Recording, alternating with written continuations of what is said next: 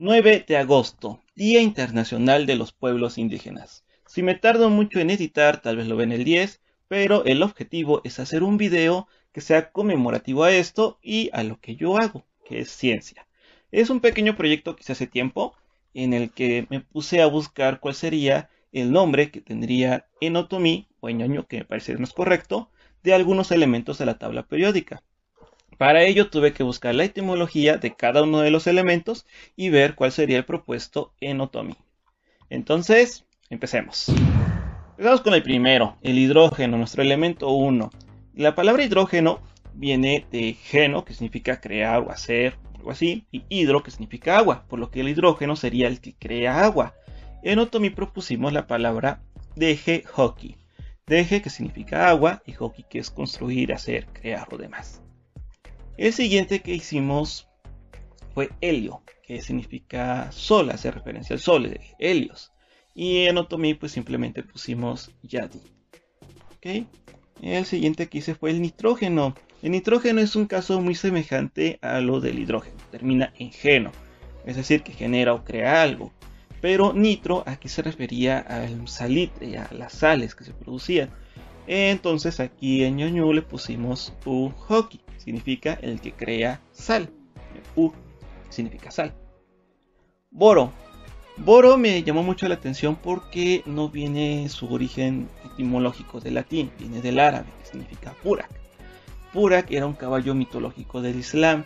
Eh, desconozco mucho sobre esa mitología, pero al parecer cuando este caballo se aparecía, habían rayos, estallidos de luz cegadoras, relámpagos y demás.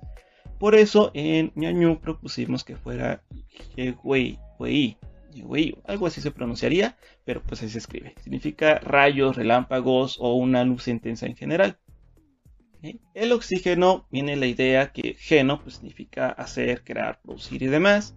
Pero eh, viene de los ácidos, ya sean sabores, ya sea eh, cosas que sean ácidas, entonces sería el que produce ácidos.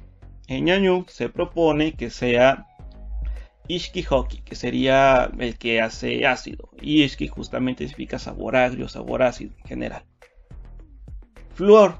Fluor viene de fluere, de latín fluere, que significa algo que fluye. ñañu pusimos tiji, que era lo más parecido porque sí puede ser fluir, pero también puede ser como que apurarse, correr o algo semejante. Neón. El neón es muy sencillo, viene de neos, de algo nuevo. Y entonces en Otomi propusimos que fuera rayo, que es moderno, nuevo, algo reciente.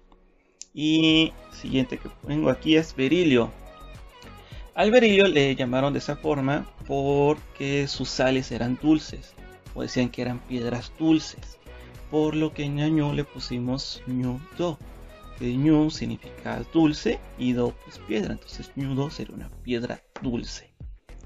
Y por último, por último, tengo muchos más, pero aquí voy a dejar unos poquitos nada más, el selenio, que hace referencia pues, a la diosa de la luna Selene o al resplandor de la luz de la luna. Eh, por eso decidí que en Otomi una propuesta sería Nyotin Sono, pues viene de luna y ñoti sería como que luz. Entonces sería la luz de luna, sería ñotin sono. Bueno, solamente son algunos ejemplos. En total hice de 35 elementos. Pero la idea es que nos fijemos cuál sería una propuesta. Y que fuera un video corto, nada más para que nos demos una idea de esto. Y si les gusta, pues puedo seguir haciendo los demás elementos. A mí se me hizo interesante porque terminé aprendiendo de dónde viene el origen, el nombre de algunos elementos y pues fue interesante andar buscando cuál sería la palabra en Otomi para esto. Espero que les haya gustado el video conmemorativo del día y pues ahí le dejan su like para que haga una segunda parte. Nos vemos.